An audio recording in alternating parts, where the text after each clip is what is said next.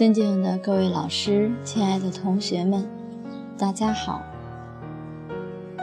我们接着学习《窈窕淑女》的标准《赢家章》第九。今天我们把最后一段《赢家章》的内容和大家共同来学习。下面我们来看最后一段的京剧，这是讲勤于家政的经文。大富由命，小富由勤。禾麻蔬麦，成战成群。油盐交齿，盎翁庄成。猪鸡鹅鸭，成对成群。四时八节，免得营营。九江十转，各有余盈。夫妇享福，欢笑欣欣。在这里讲大富由命，小富由勤，这是真的。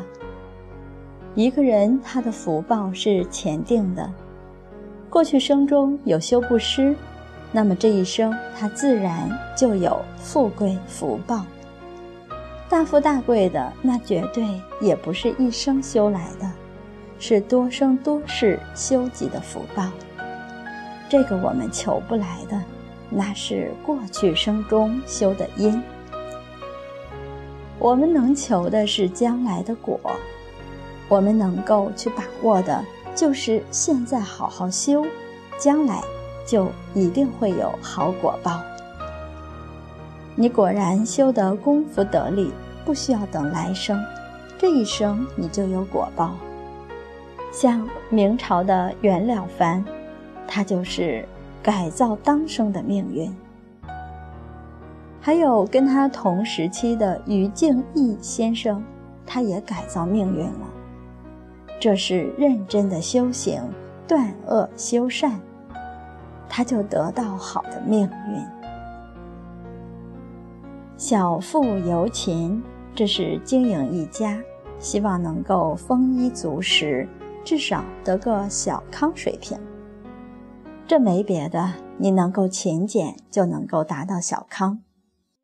禾麻蔬麦，禾是稻谷，麻是芝麻，蔬是豆类，麦就是小麦。种植的粮食要收藏好，成站成群。这个站就是大的仓库，群是小的仓库，囤米用的。这都是讲到家里物资方面的管理。油盐椒豉，这都是属于调料类。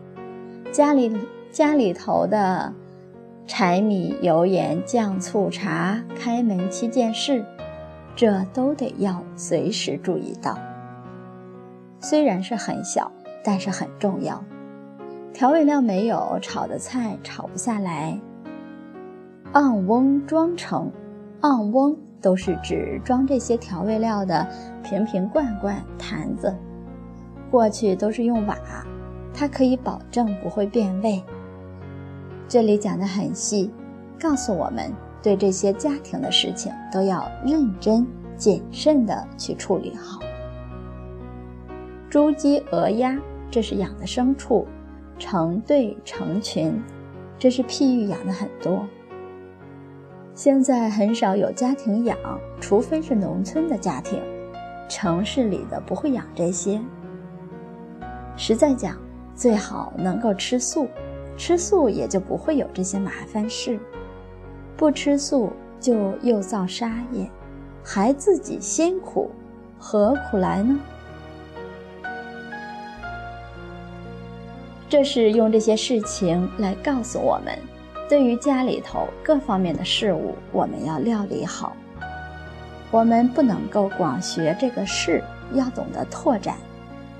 在城市里有城市里的家务事，譬如说家里什么需要维修的，该什么时候交物业管理费、交水电费。如果还住公楼，什么时候付房租，一笔一笔的账你都要很清楚。家里的吃穿用度随时要添置，这都是告诉我们要学习生活。